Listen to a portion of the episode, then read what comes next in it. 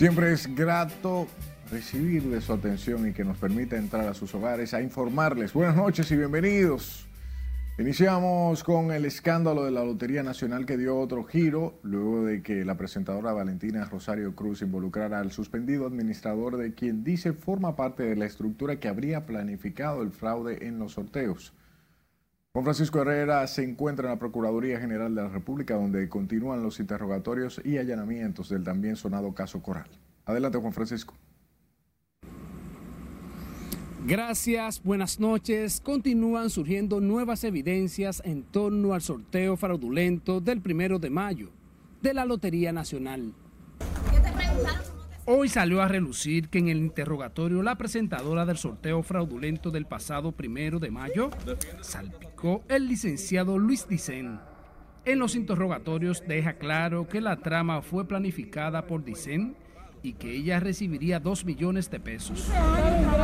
Valentina Rosario ha sido interrogada en tres ocasiones en la Procuraduría General de la República, pero se ha negado a soltar prendas a los periodistas. Mientras que el Ministerio Público continuó los interrogatorios en torno al caso Coral. Siempre cooperando con la investigación que se le está haciendo a nuestros patrocinados siempre disponible. La Procuraduría está haciendo su trabajo y el Estado Dominicano nos ha dado garantía y muestra de que ciertamente vamos a llegar a feliz término. Todo lo que nos toca a nosotros como abogados, con relación a nuestros representados, lo hemos hecho y seguiremos haciéndolo como abogados.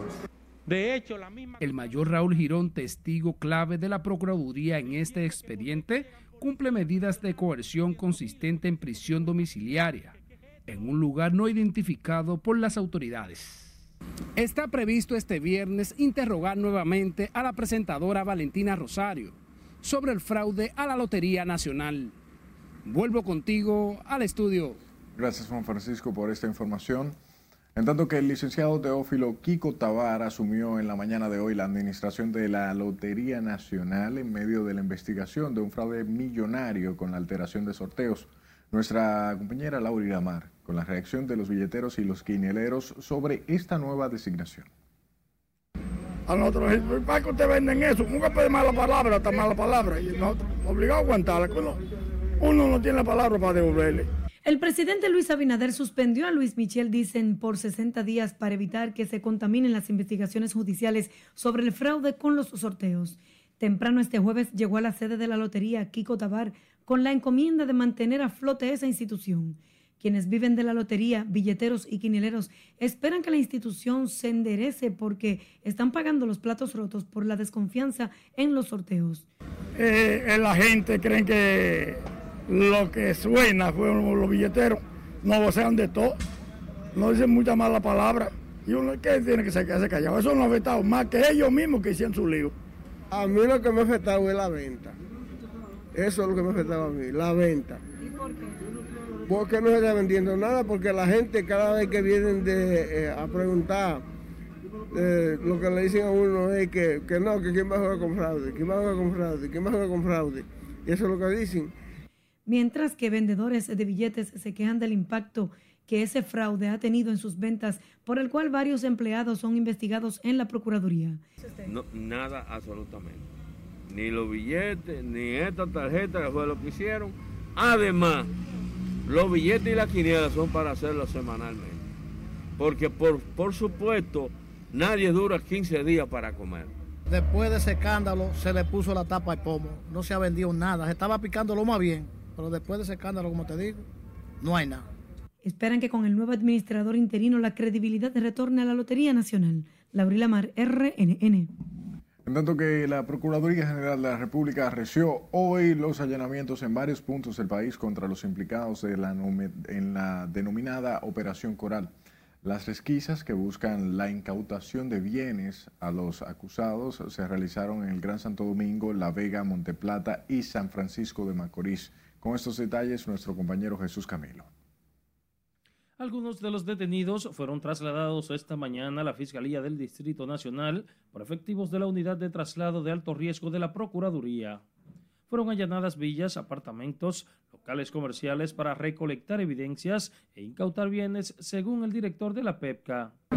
Los operativos tienen como fin recolectar más evidencia e incautar bienes que pertenecen a eh, esta red que ha desmontado y que el Ministerio Público ha dicho que va a eh, desestructurar en su totalidad. El principal acusado en la operación Coral es el mayor general Adán Cáceres Silvestre, preso en Najayo. En otro orden, el procurador anticorrupción informó que todo el que esté involucrado en otro escándalo de corrupción, esta vez en la Lotería Nacional, será investigado. Seguimos trabajando en eso. Al final de esta tarde, cuando pasemos revista, estaremos en condición de responder esa pregunta.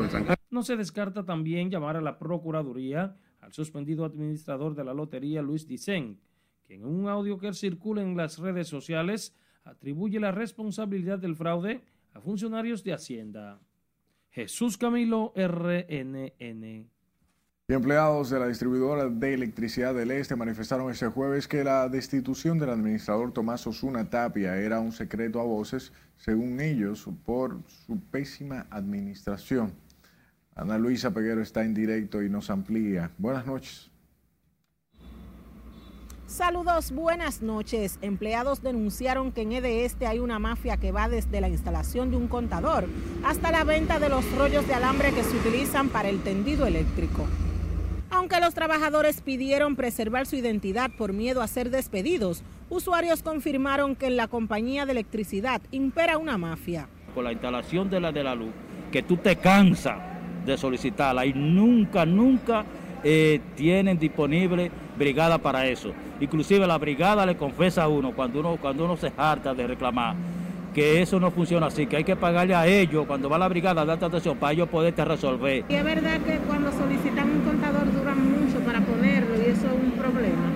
Sí, así es. ¿Y a qué se debe eso? A que están dando mal, mal manejo, se está manejando mal la corporación. La administración de De Este la asumirá el vicepresidente ejecutivo del Consejo Unificado de las Distribuidoras, Andrés Astacio, por lo que residentes en Santo Domingo Este esperan que el nuevo incumbente ponga orden y equilibre la tarifa eléctrica. No sé cuál es la explicación, pero de que ha subido al doble. A mí me ha subido, por ejemplo, al triple.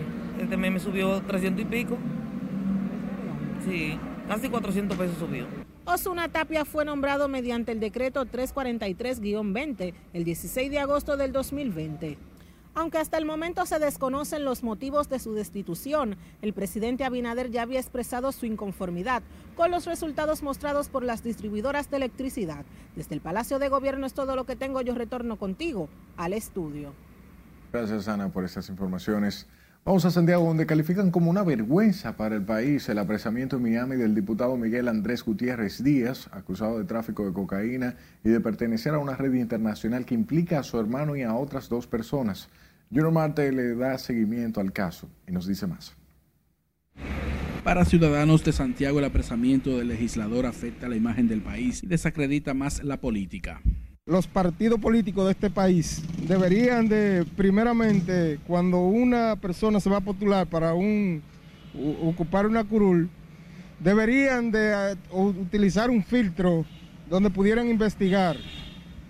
Pero a lo que yo veo eso no se quiere porque esas son las gentes que financian la campaña de este país. No, lo que nos da es vergüenza, porque si lo que nos están representando en la Cámara de Diputados, que es el Congreso que hace la ley, está haciendo eso, entonces ¿con quién contamos? El apresamiento del diputado más votado por la circunscripción 1 se produjo el lunes cuando llegaba a la Florida desde República Dominicana. Su hermano Miguel Emilio Gutiérrez también es investigado. Si el señor cometió un error que quebranta las leyes dominicanas, y las leyes internacionales, eso es simplemente un hecho bochornoso. Los santiagueros están atentos a la audiencia a la que acudirá el diputado de Gurabo este viernes ante una jueza federal de Miami. Tiene que pagar la, la culpabilidad, porque eh, aquí hay mucha mucha gente que, que trafican con drogas y, no, y, andan sueltos ahí. El diputado Miguel Gutiérrez también enfrenta un proceso judicial en esta ciudad de Santiago. En Santiago, Junior Marte, RNN. Sobre el tema, la directora de extradición de la Procuraduría negó que exista un listado de militares, políticos y empresarios solicitados por la justicia norteamericana por el caso del diputado Miguel Gutiérrez Díaz. Con esos detalles, Nelson Mateo. nosotros no se nos adelanta cosa alguna, sino sencillamente que nos enteramos cuando nos llega la solicitud. La doctora Gisela Cueto se refirió a la captura en Miami del legislador de Santiago, involucrado en una red de narcotráfico que operaba en el país, Estados Unidos y Colombia. Nos economizaron un trabajo delicado por su condición de, de diputado, que tienen un estatus especial y entonces hay que estudiar bien cómo proceder en, eso, en casos como este. La magistrada Cueto también aclaró que Estados Unidos no ha solicitado ningún vinculado al proceso por narcotráfico del diputado santiaguero. En realidad eh, no existe una solicitud de extradición. Eh, no fue erradicada, nosotros teníamos, desconocíamos que estuviera eh, siendo buscado ni siquiera en los Estados Unidos. O sea, nosotros no teníamos ningún tipo de información, como ocurre con la mayoría de los casos o con todos los casos que nosotros trabajamos. A nosotros no se nos adelanta cosa alguna. El congresista que mañana será presentado ante una jueza federal en Miami no tenía nada pendiente con el Departamento de Extradición del Ministerio Público. Para la veterana funcionaria judicial, en la lucha contra el crimen organizado no puede haber privilegios. Que pertenecemos al sistema de administración de justicia, nos debemos a trabajar para la justicia y el bien de la, de la comunidad. Entonces ustedes tienen también su papel, de tal suerte que ni yo ni nadie debería ser vaca sagrada, ni, ni hay un presupuesto, ni hay criterios de autoridad, nada, nada de eso. La procuradora responsable del Departamento de Extradiciones dice que en el país serán profundas las investigaciones sobre la red de narcotráfico en la que participaba el diputado Gutiérrez según la acusación de las autoridades de Estados Unidos. Nelson Mateo, RNN. En otro escenario, el presidente de la Junta Central Electoral, Román Jaques Liranzo, reconoció la incidencia del dinero del narcotráfico en las campañas políticas y anunció medidas junto a los partidos para frenar esta práctica. Si le dice Aquino, con más. La idea es que no vuelva a ocurrir y la Junta desde ahora tomar las medidas necesarias. Para el presidente del Tribunal Electoral, el alto costo de las campañas electorales en el país constituyen un dolor de cabeza. Una situación que sirve de caldo de cultivo para permear con dinero sucio las campañas electorales. Porque sí, real efectivamente, el costo de, de la campaña y los recursos que se usan es indudable, eh, que trasciende eh, la institucionalidad de fiscalización y transparencia y recursos mal habidos como es el del narcotráfico incursionan en las campañas. El presidente de la Junta Central Electoral informó que en los próximos días se reunirá con los partidos para abordar la situación. Y la Junta desde ahora tomar las medidas necesarias. Estuvimos ayer eh, trabajando con nuestra propuesta que será socializada con los partidos políticos, poniéndole garras a esa asignación de recursos y a la fiscalización de los mismos. También informó que se está cumpliendo con la entrega de los recursos que corresponden a los partidos luego del intento por recortar el financiamiento estipulado por la ley. Fueron 630 millones para el primer eh, semestre y si estamos hablando que nos queda, hoy se está pagando eh, la contribución del Estado equivalente al mes de mayo, quedaría junio y julio. Jaques Liranzo explicó que a partir de mañana se inicia el proceso de levantamiento para la reestructuración de las juntas municipales. El doctor Román Jaques Liranzo dijo que esperan comenzar en agosto. La es fácil estar informado, solo tiene que ir a rnn.com.de al igual que nuestras redes sociales arroba noticias rnn y en tiempo real verá nuestras emisiones. Sus denuncias al 849-268-5705. Estamos en podcast. Escriba RNN Podcast y ahí nos encontrará en Spotify, Apple Podcast y Google Podcast. A incorporar mejoras en lo que tiene que ver el seguro médico. Nos vamos a comerciales, pero al regreso, el anuncio que hace el presidente Luis Abinader al reunirse hoy con el alto mando militar. Tengo vuelvo y repito, eh, un hijo con ella. Y David Ortiz cara a cara con su exmujer, con la que tiene un hijo que lo acusa de violencia de género. Los detalles al volver.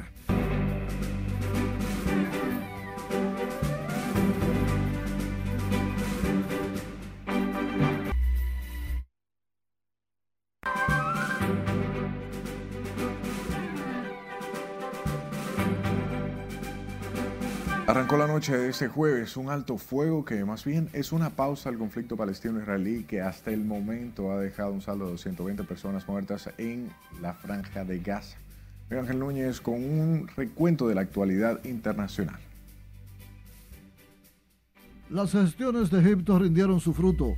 Esta noche, a las 23 horas, arrancó el tan ansiado cese al fuego que ha costado la vida a 220 personas casi el 50% de niños.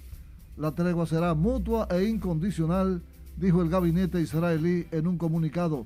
Mientras tanto, Hamas y la yihad islámica han confirmado en un comunicado que respetarán el alto al fuego. Pasamos a Guatemala. Varios presos han sido decapitados en un motín en la cárcel Granja Modelo de Rehabilitación Cantel, en el departamento guatemalteco de Quetzaltenango. Según informó la Policía Nacional Civil, al menos siete reos perdieron la vida en el amontinamiento y en el interior de la cárcel, según señalan fuentes preliminares. Algunos medios han contabilizado en 14 los fallecidos. Continuamos con una buena información. La Oficina para Europa de la Organización Mundial de la Salud, OMS, confirmó este jueves 20 de mayo que las vacunas aprobadas hasta el momento contra el COVID-19 son eficaces contra todas las variantes del virus. La buena noticia la ofreció en rueda de prensa sobre la evolución de la pandemia el director regional de la OMS para Europa, Hans Klusch, quien pidió mantener la prudencia porque el coronavirus es una amenaza persistente. Continuamos con la Cámara de Representantes porque después de los incidentes provocados por hordas republicanas supuestamente arengadas por el expresidente Donald Trump contra el Capitolio, la Cámara aprobó un proyecto de ley que otorgaría la friolera de 1,9 mil millones de dólares en fondos para fortalecer la seguridad en el Palacio del Congreso estadounidense el presidente Vladimir Putin ha emitido una feroz reprimenda a quienes, dice, tienen la intención de provocar la desintegración del país más grande del mundo, insistiendo en que Rusia se defenderá de una posible interferencia del extranjero. Y dijo, todo el mundo quiere mordernos en alguna parte o mordernos algo. Finalmente, un virus modificado hace que el cáncer se destruya a sí mismo se trata de una nueva tecnología médica desarrollada en Suiza que aprovecha un virus modificado para la producción y el transporte de varios agentes de terapia antitumoral dentro del tejido humano afectado por el cáncer. Los anticuerpos o citoquinas y otras sustancias de señalización necesarias para el tratamiento en este caso se producen por las propias células cancerosas y destruyen el tumor desde dentro. Para las internacionales de RNN, Miguel Ángel Núñez. Volvemos con temas locales. Sepa que el presidente Luis Abinader compartió hoy con el alto mando de las Fuerzas Armadas en una ceremonia en la que entregó equipos e indumentarias en momentos en que se hacen fuertes cuestionamientos por los escándalos de corrupción que se atribuyen a estamentos militares. El jefe de Estado aprovechó para anunciar una mejoría salarial para los soldados. Laura Amar nos cuenta más. Uno de nuestros objetivos es llevar dignidad, mejorar la calidad de vida de nuestros hombres y mujeres de las Fuerzas Armadas. La visita del presidente Abinader a la sede militar coincide con críticas que se han formulado desde la sociedad civil contra las autoridades castrenses a raíz de que un mayor general fuera cancelado por alegados actos de corrupción. El mandatario llegó bien temprano al Ministerio de Defensa, donde lo esperaban los integrantes del alto mando, encabezado por el ministro Teniente General Carlos Luciano Díaz Morfa.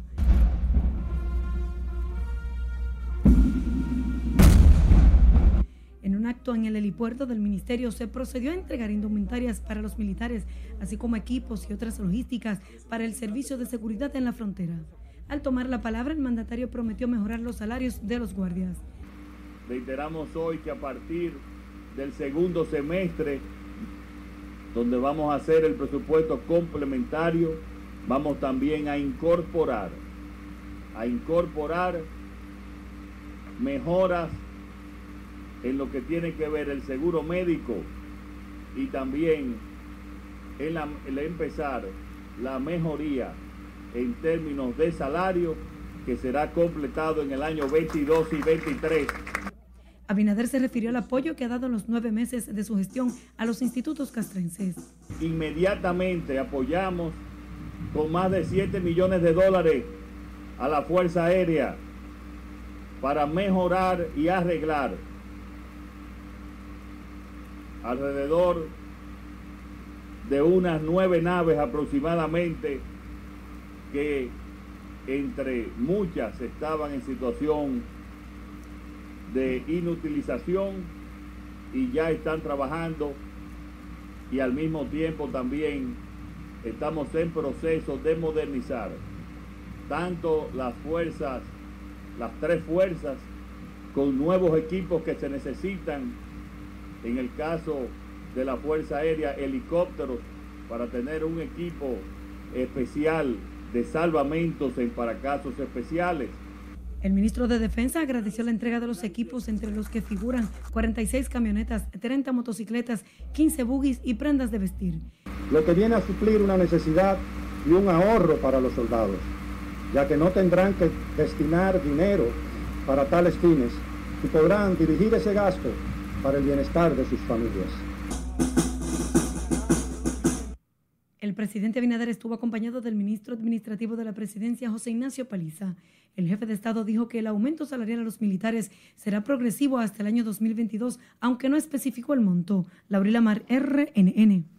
Ya está en el seno de su hogar el periodista Ulises Muñoz, raptado por cuatro hombres a punta de pistola cuando llevaba, o más bien llegaba, a su residencia en el sector Las Casitas de Baní. Y como nos cuenta Laura Mar, el comunicador fue dejado abandonado en la comunidad Angostura de la provincia Peravia. Y pasamos la noche en un lugar que yo no, conozco. El periodista Ulises Muñoz llegó a su casa por cuenta propia en una motocicleta con 500 pesos que le entregaron sus raptores. Según versiones, el móvil del secuestro habría sido un tumbe de drogas en el que estaría involucrado un familiar del periodista. Que supuestamente mi sobrino le entregó una droga, le entregó un kilo, así para que lo entiendan mejor, al, sobrino del que estaba secuestrado y él se le liquidó. No, yo preguntaba por, yo preguntaba por cuenta bancaria, yo preguntaba por qué quién tenía dinero en mi familia, que quién podía resolver, que quién... Pero a mí, a mí no me, no me dijeron, no me el comunicador fue interrogado por el general Jorge Mancebo Batista y el fiscal titular Ángel Darío Tejeda, quienes aseguraron tener pistas importantes. Lo importante es que él está vivo, está hablando normal con nosotros y vamos a dar al traste, como le dije esta mañana a todos ustedes en mi oficina, con este caso, con Dios delante. Tenemos muy buenas pistas y vamos a seguir trabajando. La primera medida que se ha tomado es que sea evaluado por el médico legista. ¿De acuerdo? Es decir, ya mandamos a buscar a Walter López, está aquí con nosotros. Y vamos ahora a un lugar donde él va a estar tranquilo, primero darle las atenciones médicas, ¿verdad? Y luego obviamente nosotros vamos a continuar con las investigaciones. Ulises Muñoz se desempeña como secretario general del Colegio Dominicano de Periodistas en Baní. Fueron cuatro hombres que se llevaron en un vehículo al comunicador y realizaron disparos cuando comunitarios trataron de impedir su rapto. Laurila Mar, RNN. Una revisión del sistema carcelario dominicano, el análisis de los elementos que provocan la violencia intrafamiliar y defender el derecho los militantes políticos a ocupar posiciones públicas fueron los elementos que abordaron los tres principales postulantes a defensor del pueblo durante su comparecencia ante la Comisión Especial del Senado. Miguel Ángel Núñez con esta información. Vamos a dar inicio a la entrevista para lo que es el miembro titular los aspirantes a defensor del pueblo expusieron sus mejores credenciales ante la Comisión de Senadores. Fidel Santana, conocido activista social, es partidario de una revisión completa del sistema carcelario a fin de eliminar los privilegios y los vicios. Esta realidad carcelaria observamos que de entrada presenta una violación fundamental a los derechos ciudadanos y es el del trato igualitario. Hay dos modelos hay uno eh, que tiene un tratamiento a las personas eh, y, el llamado modelo tradicional o antiguo que tiene otro tratamiento. El exdiputado Henry Merán rechazó que su condición de dirigente político lo invalide y abogó por una revisión del ámbito en que debe operar el defensor del pueblo. El defensor del pueblo no puede ser una figura de la ciudad capital, debe ser una figura que la sociedad, la ciudadanía accese a ella desde, desde todos los espacios del territorio nacional. Mientras que Pablo Ulloa orientaría su ejercicio de defensor del pueblo en reducir la violencia intrafamiliar. A poder eh, enfocar justamente la violencia desde el punto de vista intrafamiliar para poder desde pequeño poder minorizar o, o disminuir esa agresión continua que nosotros como dominicanos estamos exponiendo. Con estas tres entrevistas, los senadores concluyen el ciclo de cuestionamientos para aquilatar la capacidad de los aspirantes a defensor del pueblo. Miguel Ángel Núñez, RNN. Hablemos del ex pelotero de grandes ligas, David Ortiz, quien tuvo que asistir por primera vez este jueves a la Corte de Apelación del Distrito Nacional acusado de violencia de género por su expareja. Nos cuenta Nelson Mateo. Fue bueno que vine, porque primeramente, como sabrá, nadie está por encima de la ley. Cuando los jueces y fiscales te citan lo correcto que tú eh, de la cara, el ex toletero de grandes ligas, David Ortiz, llegó a la corte en compañía de sus abogados Lucio Obdío y Yolegni Cruz. Yo tengo, vuelvo y repito, eh, un hijo con ella. Tuvimos una relación por mucho tiempo y, y ya hace esa relación concluyó hace dos años. Ya yo lo que quisiera es que ella continúe siendo la madre que se espera que sea eh, de Davidcito y, y en mi caso yo soy el papá. Por primera vez fue al proceso de revisión de la sentencia que en primer grado ordenó la apertura de su caso por violencia de género.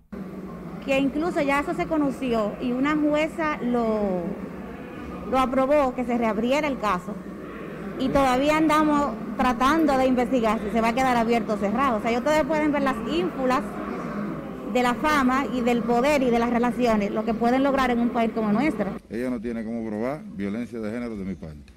Número dos, yo sí tengo más de 15 personas que tuvieron que ver entre las relaciones nosotros a través de los años, que te pueden decir que ahí nunca pasó nada de violencia física, ni mucho menos. ¿Entiendes? Porque yo, ella sabe bienmente que esa es mi, mi debilidad. Su expareja sentimental, Faria Almanzar Fernández, es la mujer que motoriza la acusación en contra del tres veces campeón de la Serie Mundial. Yo me sentí contra la pared. Este es el pleito del huevo y la piedra. Y uno tiene que hacer lo que tiene que hacer, y más cuando uno tiene familia. Yo tengo mi familia, tengo mi hijo que depende de mí, mi mamá. En medio del proceso, la defensa de David solicitó que la audiencia fuera a puertas cerradas.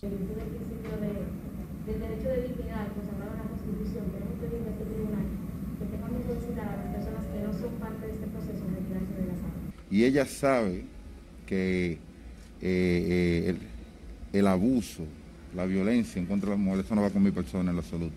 Ella sabe que soy mi débil y por eso atacan por esa parte. Pero ella nunca, nunca, nunca, nunca podrá probar eso en contra de mi persona. Ante la petición de la defensa del afamado pelotero dominicano, la Corte ordenó el desalojo de la sala de audiencia de los presentes no vinculados al proceso.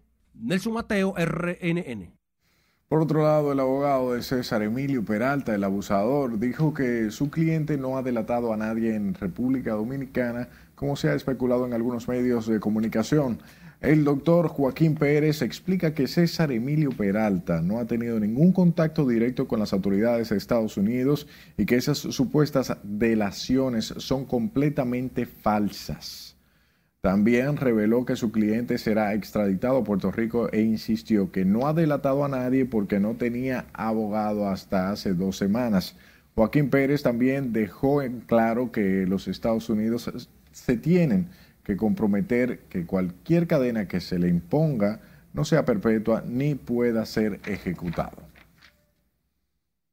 En tanto que la segunda sala penal del Distrito Nacional se aplazó para el próximo 10 de junio el recurso de revisión de la medida que envió a prisión por un año y medio a Pascual Cabrera Ruiz, acusado de sicariato. La Corte, presidida por el magistrado Pedro Antonio Sánchez, aplazó el proceso para permitir que todos los afectados por la violencia criminal que se atribuye a Cabrera Ruiz puedan asistir al proceso. Pascual Cabrera tiene además otros procesos abiertos por narcotráfico. El Ministerio Público espera que la Corte mantenga en prisión a Pascual Cabrera por el peligro que representa para los testigos el denominado hombre fuerte del narcotráfico en la región este del país. Agentes policiales hoy uh, ultimaron a dos presuntos asaltantes que asesinaron a otro hombre durante un atraco a una planta purificadora de agua en La Romana. Los muertos fueron identificados como Junior José de 23 años y Carlos Perret de 21, ambos residentes en Villa Caoba, municipio Villahermosa de La Romana. En tanto que el hombre que asesinado más bien por los asaltantes en el Batey El Soco, en la provincia de San Pedro Macorís, es Carlos José Soto Pérez, de 40 años. En el enfrentamiento ocurrido en la comunidad Campo Alegre del municipio Guaymate, uno de los agentes, el sargento Rodolfo Encarnación Calderón, resultó herido. La vehemente participación de un médico que acudió a las visitas públicas para defender el proyecto que establece la entrega del 30% de los fondos de pensiones a los trabajadores concluyó en un ácido enfrentamiento con el senador por la provincia de La Romana, Iván Silva. Nos da más detalles Miguel Ángel Núñez. Vine a defender a la masa más vulnerable. La doctora Jessie de la Rosa acudió resuelta al hotel donde se celebraban las vistas públicas a defender el proyecto que establece devolver a los trabajadores el 30% de sus ahorros en los fondos de pensiones. Planteó a legisladores y público presente los dramáticos momentos por los que atraviesa la familia dominicana debido al COVID-19. Administradora de fondos de pensiones, ellos toman un por ciento de, de este dinero y dice que ellos son los que lo deberían de administrar. Yo quiero que ustedes sepan que en esta crisis de salud ellos se pueden enfrentar, es con dinero. Y ellos son los que están administrando nuestro dinero. Ahora bien, ¿qué ellos hicieron en esta crisis? ¿Qué ellos están haciendo? ¿Cómo ellos se mostraron? ¿Cómo ellos apoyaron a esos dominicanos? La profesional de la medicina fue increpada por el senador por la romana, el PRMista Iván Silva. Usted no sabe cuánto sería el 30% que usted le tocaría. Usted no, no, sí, usted no sí le tocaría sé, 90 sí mil sé, pesos. sí sé, le No estoy le diciendo tocaría un 90 por mil ciento. pesos.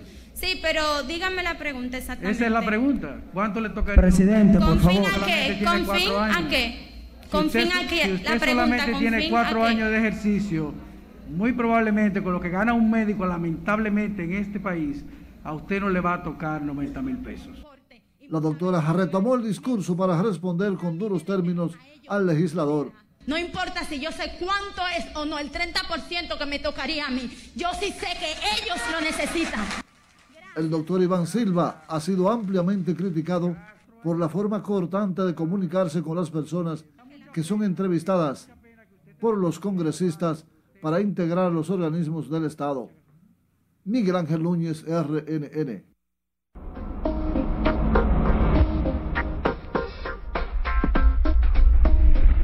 Se va a acabar este viernes, se mantiene la fuerte humedad que deja un debilitado frente frío que también generó lluvias en el Cibao y en el noroeste del país, mientras que el Centro de Huracanes de Miami, ojo con esto, confirmó que la temporada de huracanes será muy activa. Cristian Peralta está con nosotros. Buenas noches.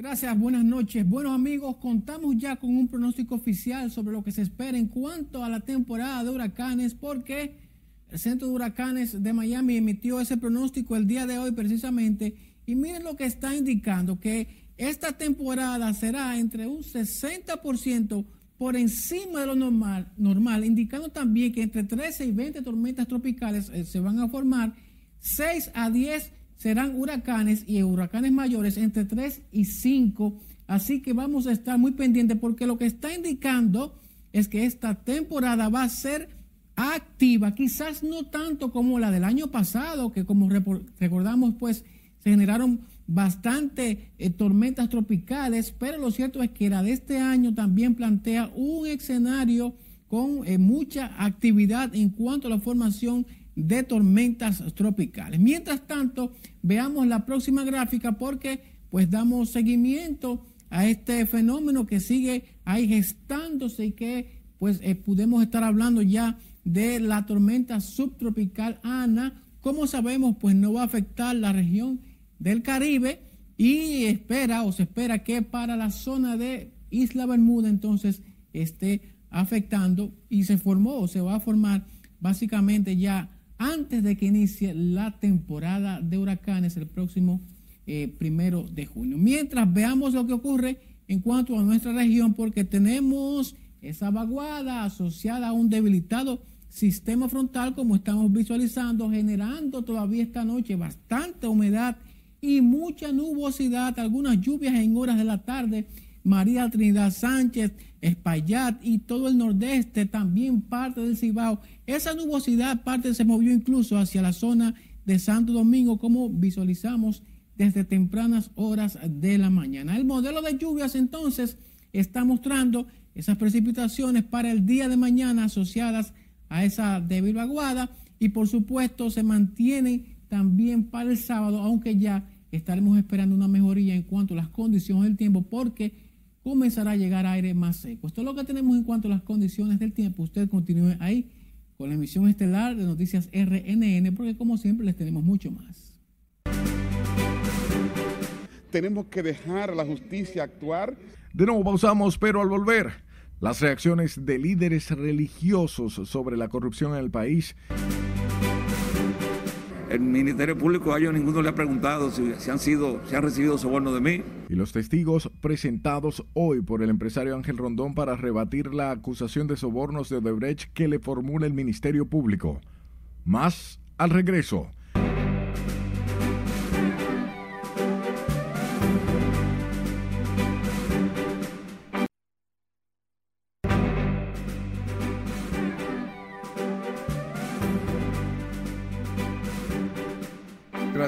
Dedicarnos su tiempo. El presidente Luis Abinader anunció que el próximo martes se celebrará el Consejo de Gobierno en Barahona para continuar buscando soluciones a sus demandas sociales tras reunirse hoy con dirigentes de juntas de vecinos de esa provincia. Ana Luisa Peguero nos cuenta. Porque de esa manera tenemos el principal contacto. El jefe de Estado encabezó este jueves su acostumbrado encuentro con representantes de las juntas de vecinos y esta vez les tocó a los de Barahona escenario que aprovechó para anunciar su próxima junta con el Consejo de Gobierno. El martes tenemos Consejo de Gobierno en Barahona y podemos ahí continuar hablando y buscando soluciones. En ese sentido y respondiendo a los planteamientos de los municipios de Barahona, el gobernante señaló que algunas obras se podrán hacer inmediatamente y otras tardarán un poco por los procesos burocráticos. De cuatro bombas que suplían a Barahona, habían tres y media dañadas y nosotros le hemos ido arreglando. Los dirigentes comunitarios de Barahona pusieron otros problemas al mandatario. Señor presidente, qué bueno que hoy nosotros llegamos aquí, lo de abajo, lo que no creíamos que podíamos llegar aquí. Un municipio tanto tiempo olvidado, hoy sus municipios estuvieran en la Casa Nacional al ser cuestionado sobre la situación del aeropuerto de Barahona, el presidente Luis Abinader respondió que es parte de los administrados por el sector privado. Ana Luisa Peguero, RNN. Y los líderes religiosos reaccionaron a las advertencias lanzadas esta noche por el presidente Luis Abinader a los funcionarios que se equivocan e incurran en actos de corrupción. Con la historia, sí le dice Aquino creo que en justicia tenemos que dejar a la justicia actuar con la transparencia y con la individualidad que corresponde. El presidente Abinader volvió a proclamar que tiene amigos, no cómplices, para advertir a quienes en su gobierno cedan a las tentaciones de la corrupción. Una decisión que saludan líderes evangélicos que se congregaron este jueves en un desayuno nacional de oración. Eh, se ha asumido una lucha en contra de la corrupción. Creo que es un tema que que sí hay que enfrentarla, no podemos seguir con un país donde la gente no tiene confianza en sus autoridades, no tiene confianza en los sistemas. Solamente el presidente o solamente el gobierno no podrá resolver este problema. Tiene que participar la sociedad, la sociedad civil, la ciudadanía, las iglesias tenemos que ponernos de acuerdo. Los religiosos también manifestaron su preocupación por el alto costo de la vida y el impacto en la población más vulnerable. Ese es un tema muy grave este, y, he escuchado eh, quejas a todos los niveles respecto a que donde quiera que van los precios están subiendo. Yo también, yo también voy al supermercado con mi esposa y, me doy cuenta que la cosa va muy alta en, relación a los tiempos anteriores. Temas generales como el mismo tema de los precios, eh, hay que meter cierta presión porque una de las cosas que está sucediendo en este país es que no hay régimen de consecuencia. Tenemos pro consumidor eh, supuestamente para controlar, pero realmente la gente pone los precios que le da la voluntad. Los religiosos se congregaron en una jornada de oración por la nación dominicana a la que asistieron legisladores, embajadores, miembros de la Junta Central Electoral y feligreses. Sila Disaquino, RNN. La defensa técnica del imputado Ángel Rondón aportó este jueves nueve testigos a descargo en el juicio de fondo que se sigue a los seis encartados por los sobornos de Odebrecht con los que busca probar que no recibe sobornos del consorcio brasileño. Jesús Camilo nos ofrece más detalles. El primer tribunal colegiado del Distrito Nacional inició la audiencia de este jueves escuchando las exposiciones de los primeros diez testigos a descargo de Ángel Rondón figuran exministros, ingenieros, contratistas y legisladores que asistieron al tribunal. Sin embargo, las juezas advirtieron que los testimonios de esas personas no podían reproducirse en los medios de comunicación. El empresario Ángel Rondón y sus abogados dicen que los testimonios debilitan las imputaciones del Ministerio Público. Sí, el Ministerio Público a ellos ninguno le ha preguntado si, han sido, si han recibido soborno de mí, tampoco ellos lo han admitido ni lo han dicho y nos sentimos tranquilos, nos sentimos tranquilos en, en, ese caso. Entonces, ¿cómo puede Rondón, si nunca haber pasado por los comités de licitación, a influir a, para que le adjudicaran? ¿Qué se demostró ahí? La transparencia y la institucionalidad con el rigor que se hacía, esos pliegos de condiciones. La respuesta del órgano acusador no se hizo esperar. Porque lo que hemos visto hasta ahora de las defensas es lo que nosotros hemos llamado una defensa ficticia. Nueve testigos se presentaron en el día de hoy y lo que hemos escuchado es testigos que ni siquiera saben las obras que construyó Debrecht. Entre los testigos a descargo que comparecieron este jueves al caso de Brecht están Bolívar Bello Beliar, ex consultor jurídico de obras públicas, los ex senadores Amílcar Romero y Francis Vargas, los ingenieros Pedro Delgado Malagón, Luis José Placeres Peña y Franklin Enrique Matos Rodríguez, así como Edgar Adolfo Victoria Yep, César Augusto Díaz Filpo y Vicente Arseno Castillo. El juicio por los sobornos de Odebrecht fue para el próximo lunes 24 a las 9 de la mañana. Jesús Camilo RNN. Y los partidos respondieron a la consulta que hizo la Junta sobre los actuales funcionarios del organismo. Este jueves el PLD, la Fuerza del Pueblo y el Partido Reformista favorecieron la ratificación de los funcionarios electorales vigentes en las direcciones de elecciones e informática. Sin embargo, el PRM planteó la necesidad de reestructurar los departamentos de informática y elecciones afirman que la suspensión de las elecciones municipales del 16 de febrero del 2020 marcó un precedente tras asegurar que es determinante que se produzca una reestructuración completa en esos departamentos. Otro de los principales activistas de la Marcha Verde designado en el gobierno. Se trata de Bartolomé Pujals, ex candidato a la alcaldía del Distrito Nacional, quien fue nombrado asesor en políticas de innovación y en proyectos sociales innovadores por el Poder Ejecutivo. A través de su cuenta de Twitter, Pujals declaró que el mandatario lo invitó a que comparta sus ideas y propuestas de gobierno para lo que se ha formado en el servicio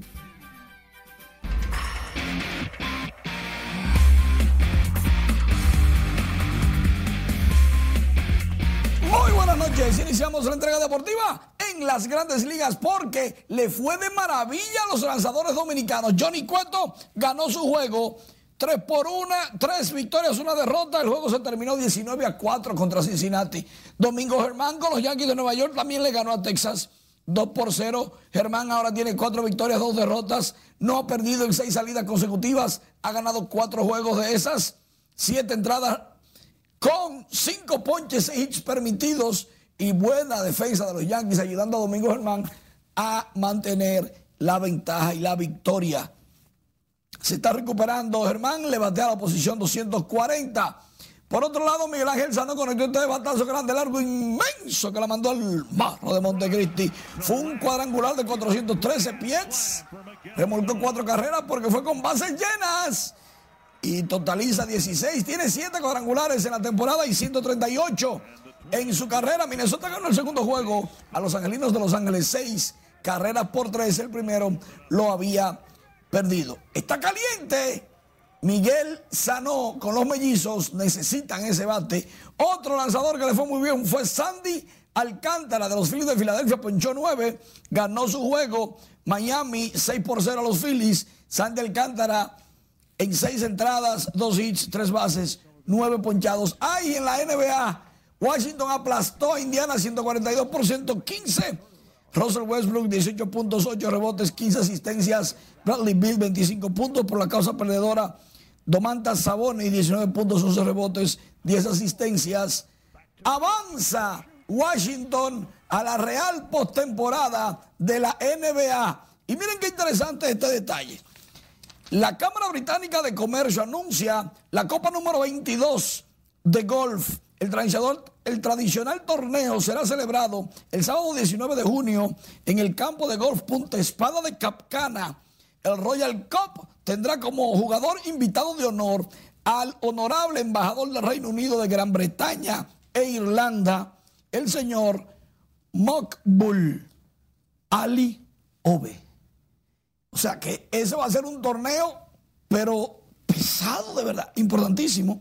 Versión 22 y en Punta Espada se juega de maravillas. Ah, y ahora mismo, ahora mismo, Alberto Pujols conectó su primer cuadrangular con los Dodgers con un compañero a bordo por el right field, 375 pies, y el hombre ya tiene 668 en su carrera. Bueno, está logrando lo que él quiere. Eh, jugando y demostrando que puede seguir jugando. Eso es. Gracias, bueno, por estas informaciones. Hablamos del presidente del Colegio Médico que está sugiriendo endurecer el horario del toque de queda en los lugares como el Distrito Nacional y la provincia de Santo Domingo, donde, donde se han disparado los casos del coronavirus. Cesarina Ravelo con la historia. Los pueblos donde la situación está más suave, pues ahí se puede eh, mantener el toque de queda como está. El doctor Waldo Ariel Suero reaccionó a la declaración del presidente Abinader, quien considera difícil un endurecimiento de las medidas restrictivas a pesar del aumento del COVID. Sin embargo, para el dirigente gremial se hace necesario ampliar el toque de queda donde se registra una mayor incidencia de la enfermedad. Porque hay que tomar medidas sobre aquellas provincias donde el rebrote más marcado, en este caso el Gran Santo Domingo y la provincia entonces valorar tomar el, toque de queda más temprano en los lugares donde el toque de queda está impactando de manera importante. El presidente del Colegio Médico también volvió a pronunciarse en contra de la reapertura de la docencia presencial prevista para el próximo martes 25. No comenzar con la docencia, no comenzar con las escuelas, parar eso, eso es un error. Lo hemos dicho muchas veces. En cuanto al conflicto con las ARS, Waldo Ariel Suero ratificó la suspensión de las consultas a los afiliados a la prestadora de salud humano. Por ahí vi una gente que quieren que demandar al colegio médico. Ese es su derecho, pero eso no colabora en nada. Ni cambia el panorama, lo que hace es que nos pone a nosotros una actitud eh, más agresiva. En las últimas 24 horas, las autoridades sanitarias notificaron 1.429 nuevos casos de COVID-19, así como tres defunciones para un total de 3.600 muertes a nivel nacional. Cesarina Ravelo, RNN. Mientras que empleados del Ministerio de Interior y Policía confirmaron este jueves que solo está laborando el 50% de la plantilla debido a un brote de COVID que ha cobrado la vida de dos personas. También dijeron que fueron informados sobre la situación a través del Departamento de Recursos Humanos que hizo énfasis en las embarazadas y las personas mayores de 65 años que deben permanecer en sus hogares hasta nuevo aviso sin importar la función que desempeñen. ¿De cada departamento está trabajando el 50%? Sí, de cada departamento. Que yo me haya, haya dado cuenta. Y, pero ese rebote tampoco yo no, yo siento que se han montado empleados de aquí por todo. No, yo no sabía eso. Un breve recorrido que realizó el equipo de noticias RNN Canal 27, los pasillos del Ministerio de Interior y Policía pudo contactar que, o más bien constatar, que estaban prácticamente vacíos, al igual que sus oficinas. Familiares, amigos y allegados honraron la memoria de don Miguel Coco, exdirector de aduanas y fundador de la editora Alfa y Omega, al cumplirse este jueves 12 años de su fallecimiento. Madre Ramírez nos pone al tanto. Es, la verdad que es muy duro cuando tú ves una persona que ha hecho tanto, que quede así en el olvido. Una flor para Miguel reunió a sus amigos en la editora Alfa y Omega que fundó y que hoy dirige su viuda y otros familiares. Su viuda destacó la dimensión humanista, política, intelectual y solidaria que caracterizaron al político y servidor público. Es algo simbólico y es como un culto, como al agradecimiento de una persona que ha dado tanto eh, a su país, a los amigos, un hombre solidario, que aportó tanto a la cultura, que fue un hombre, eh, un funcionario público con una hoja de servicio intachable. Doña Victoria Efres de Seyer fue por muchos años secretaria de don Miguel Coco y habla de su legado ético, lo que demostró en la dirección de aduanas. Humano, eh, una persona, eh, no terminamos y comenzamos a conversar con él. Un hombre honesto, a calta cabal, humano, una persona que dejó en la vida se fue, pero sigue con nosotros. La ética del trabajo, la honradez, eh, la capacidad de servir a cambio de nada. Coco Guerrero falleció a los 62 años el 20 de febrero del 2009. Militó en la izquierda revolucionaria, fue importante miembro del PLD, forjador de las alianzas de ese partido y director general de aduanas donde dejó su impronta. Margaret Ramírez, RNN.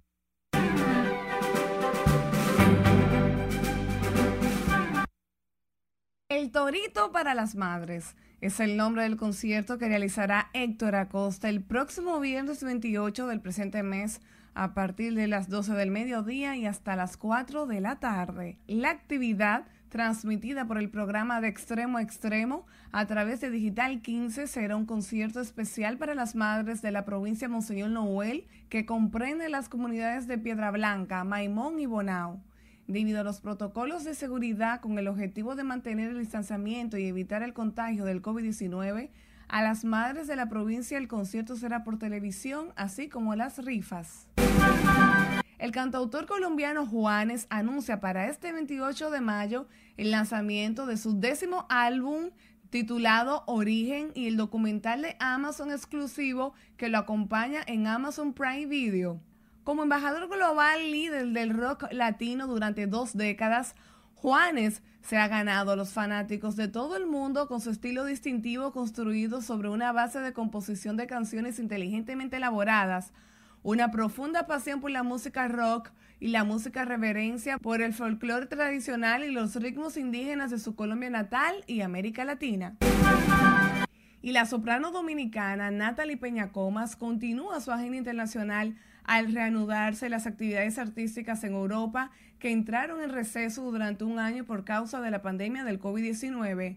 La primera actuación será en Madrid en la gala organizada por Banreservas en el marco de la Feria Internacional de Turismo de Madrid, FITUR 2021, junto a sus hermanas Nicole y Evelyn Peñacomas, violonchelista y flautista respectivamente, y la chef estrella Michelin María Marte, un evento marca país que conjuga turismo, cultura y gastronomía.